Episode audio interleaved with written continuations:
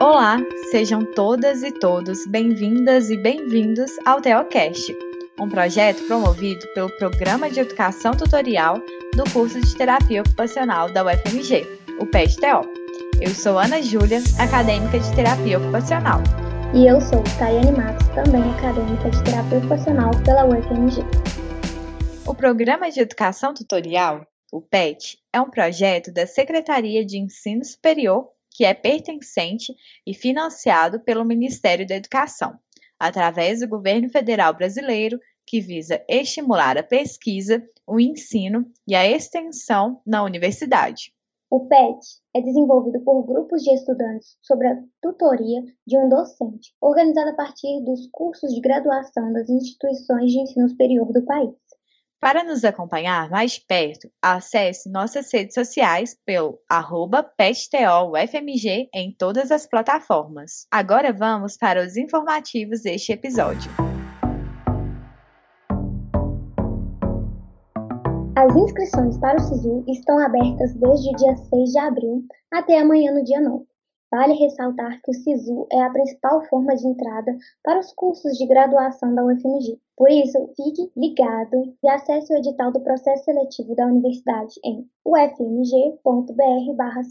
Atenção, estudantes da UFMG! A primeira fase de matrícula de veteranos e veteranas da graduação irá começar no dia 12 de abril, com os requerimentos feitos exclusivamente pelo aplicativo do Siga UFMG e a partir do dia 13 a 15 de abril, os requerimentos de matrícula poderão ser feitos pelo aplicativo e também pela versão web. É importante lembrar que para a matrícula ser realizada é necessário responder anteriormente à avaliação dos docentes. Temos oportunidade de trabalho temporário para TO em Três Corações. As inscrições estão abertas até o dia 12 de abril. E para mais informações sobre a vaga, é só acessar o perfil do Crefito 4 no Instagram pelo arroba Crefito4. Como falamos nos episódios anteriores, a primeira temporada do nosso podcast está direcionada a conhecer e divulgar os diferentes campos de atuação que nós, terapeutas ocupacionais, podemos trabalhar, certo, Tayane? Certíssimo, Ana. E hoje vamos falar sobre dois assuntos que dividem opinião em nossa sociedade: contextos hospitalares e acupuntura. Nossa, que legal, Tayane! Um assunto voltado para o hospital e outro derivado da medicina tradicional chinesa. Já estou ansiosa. Sim, sim, Ana e convido a todos os ouvintes a acompanhar esse assunto aqui com a gente. Vocês sabiam que a terapia ocupacional pode e deve atuar em contextos hospitalares? Internações de longa duração podem causar importantes rupturas no cotidiano dos pacientes, uma vez que eles passam a vivenciar uma rotina direcionada aos cuidados relativos às suas condições clínicas. Nossa, Ana, então, com a terapia ocupacional tem como principal objetivo de estudo a ocupação, ela se torna essencial para intervir nesse contexto, né? É isso mesmo. Além disso, atualmente o hospital tornou-se um ambiente multidisciplinar, ou seja, para que se tenha um processo bem-sucedido de saúde, faz-se necessário a intervenção de profissionais de diversas áreas, incluindo o terapeuta ocupacional. Exatamente, Ana.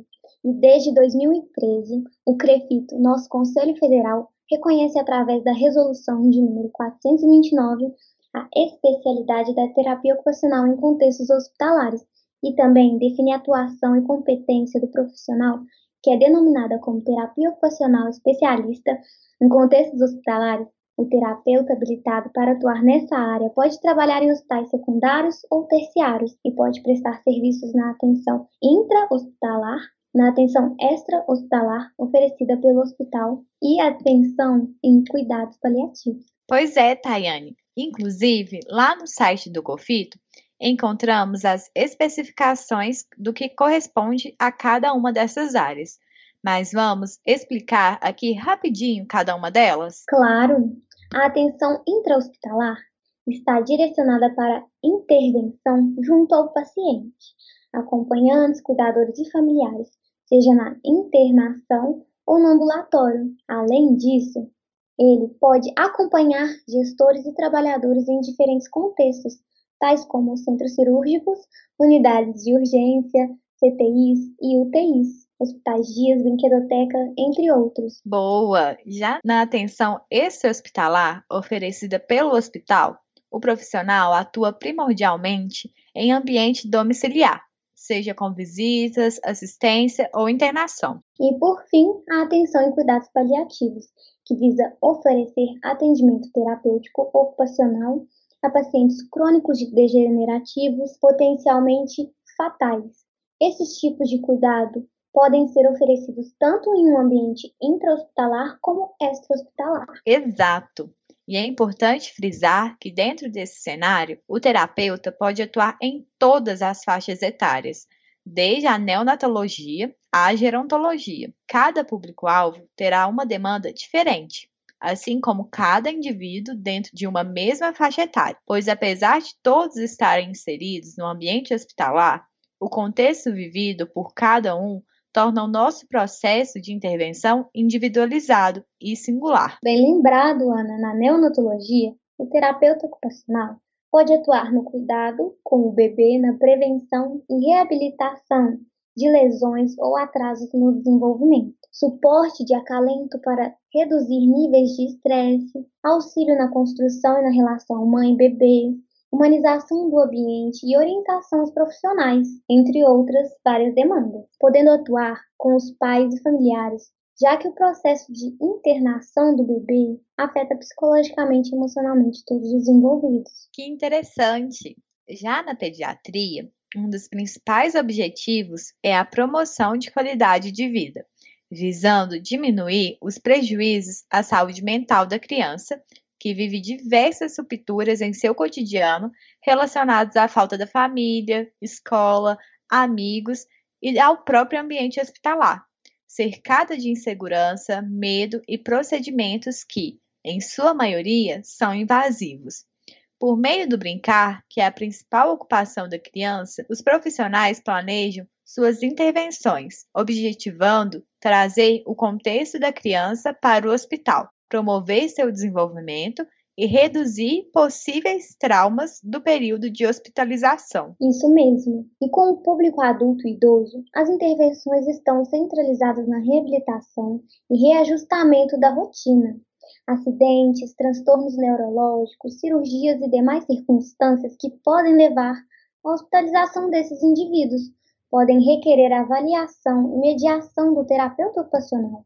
O foco é promover a qualidade de vida no período de internação e pós-internação. Ah, e não podemos esquecer da atuação em cuidados paliativos, né, Tayane? Um serviço que pode abranger indivíduos de todas as idades e enfermidades. Nesse contexto, o terapeuta ocupacional pode atuar como um facilitador na adaptação do paciente e seus cuidadores às perdas decorrentes da evolução da doença, sejam funcionais, cognitivas, sociais ou emocionais, e ao processo da terminalidade. É verdade, Ana Júlia. O profissional desta área objetiva proporcionar maior qualidade de vida e dignidade ao paciente, minimizando sofrimento e desconforto e maximizando sua autonomia e independência no dia a dia. Isso pode ser feito através de treinos e atividades de vida diária, as AVD, e atividades instrumentais da vida diária, as AIVD, técnica de conservação de energia e manejo do tempo, orientação domiciliar, entre outros. Além disso, o terapeuta ocupacional ainda pode trabalhar com os cuidadores e familiares, oferecendo apoio e suporte no cuidado com o paciente. Tudo muito interessante, Chayane. Quantas coisas podemos fazer no contexto hospitalar, né? Mas você sabia que a atuação da nossa profissão vai muito além das instituições? Que ótima lembrança, Ana! Nós também atuamos na área de acupuntura, uma atividade multiprofissional que vem crescendo no mercado e está relacionada à medicina tradicional chinesa. Uau! Será que dá para trabalhar com tudo isso? Estou apaixonada! Brincadeiras à parte, vamos contextualizar essa história de TO na acupuntura? Vamos lá então, Ana. A famosa Organização Mundial de Saúde correlacionou as práticas da medicina tradicional e medicina complementar há um sistema complexo e com vários recursos terapêuticos, denominado de práticas integrativas complementares, as PIC, sempre defendendo o uso da tecnologia segura como mecanismo natural de prevenção e recuperação da saúde. Nesse sentido, as técnicas e recursos da medicina tradicional chinesa, que se caracteriza por um sistema integral originado há milhares de anos na China, que utiliza a linguagem que retrata simbolicamente leis da natureza e que valoriza a interrelação harmônica das partes, visando a integridade. São consideradas práticas integrativas, e dentre essas práticas, a acupuntura está envolvida. Hum, e é válido ressaltar, Ana, que a acupuntura é uma atividade multiprofissional e todas as práticas integrativas e complementares são oferecidas por profissionais qualificados e capacitados para devidos fins, a pessoa em diferentes condições de saúde e doença. Muito bem lembrado, Tayane. Mas afinal, você sabe o que é acupuntura?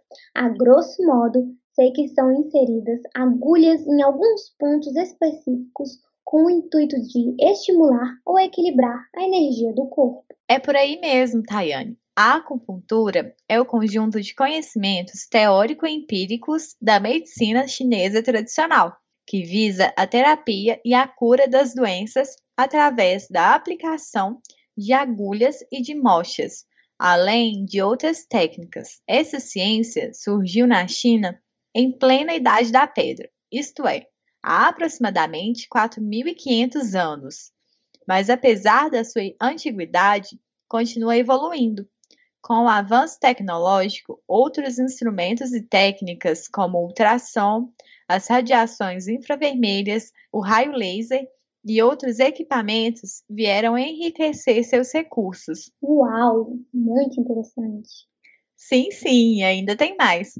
De acordo com a medicina chinesa, o tratamento através da acupuntura visa a normalização dos órgãos doentes por meio de um suporte funcional que exerce um efeito terapêutico. Segundo a teoria da acupuntura, todas as estruturas do organismo se encontram originalmente em equilíbrio pela atuação das energias Yin negativa e Yang positivas. Ah, essa parte eu sei. Pelo princípio do Yin Yang, pode-se explicar os fenômenos que ocorrem nos órgãos através dos conceitos de superficial e profundo, de excesso e deficiência, de calor e frio. Deste modo, se as energias yin yang estiverem em perfeita harmonia, o organismo certamente estará com saúde. Por outro lado, um desequilíbrio gerará a doença. É bem isso, Tayane. A técnica utiliza agulhas que, quando aplicadas em algum dos mais de 1.500 pontos energéticos distribuídos pelo corpo, atingem diferentes vias que levam à melhora e ou cura do paciente. Através das agulhas, é possível aumentar ou reduzir o fluxo de canais energéticos específicos. Devido a isso, Segundo o COFITO, a atuação do terapeuta ocupacional especialista profissional em acupuntura caracteriza-se pelo exercício profissional em todos os níveis de atenção à saúde, em todas as fases do desenvolvimento ontogênico, com ações de prevenção, promoção, proteção, educação, intervenção recuperação e reabilitação do cliente, paciente e usuário. Agora sim, muito interessante. Deixe eu ver se eu entendi. A acupuntura visa, através de sua técnica e procedimentos, estimular os pontos reflexos que tenham a propriedade de restabelecer o equilíbrio, alcançando assim resultados terapêuticos. Nesse sentido, o terapeuta ocupacional pode utilizar a acupuntura como recurso complementar, podendo ser utilizado em suas áreas de atuação, tendo em vista a autonomia e a independência da pessoa em sua área de ocupação. Isso mesmo, Tayane. Além disso, é válido ressaltar que a técnica é útil em qualquer condição de saúde, não importando sua localização, oferecendo auxílio de uma maneira ou de outra em todas as faixas etárias, independentemente do sexo, podendo ainda ser facilmente associada a outras modalidades terapêuticas. Nossa, que demais! E tem alguma norma ou lei baseada nesta atuação para que não prejudique o profissional? Tem sim.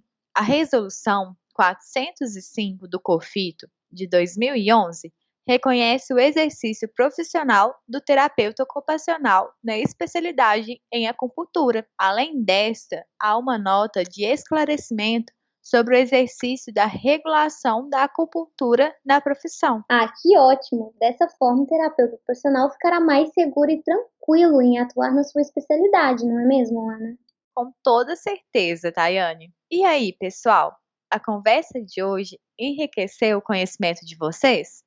Eu achei ótimo entender um pouco mais sobre essa área de atuação da nossa profissão. Eu aprendi muito hoje com esse assunto. E vocês, pessoal? Devemos cada dia mais lutar pelo reconhecimento de todas as facetas da nossa profissão, em todos os espaços onde ela pode ser realizada. Exatamente. E assim, encerramos nosso terceiro episódio do Teocast, da nossa temporada de número 1. Agradecemos nossos ouvintes e, se restou alguma dúvida ou caso queiram nos contactar, mandem mensagem pelo nosso Instagram arroba. Esperamos que tenham gostado e que estejam ansiosos para o nosso próximo episódio. Fiquem de olho. Se cuidem, cuidem dos seus e até a próxima!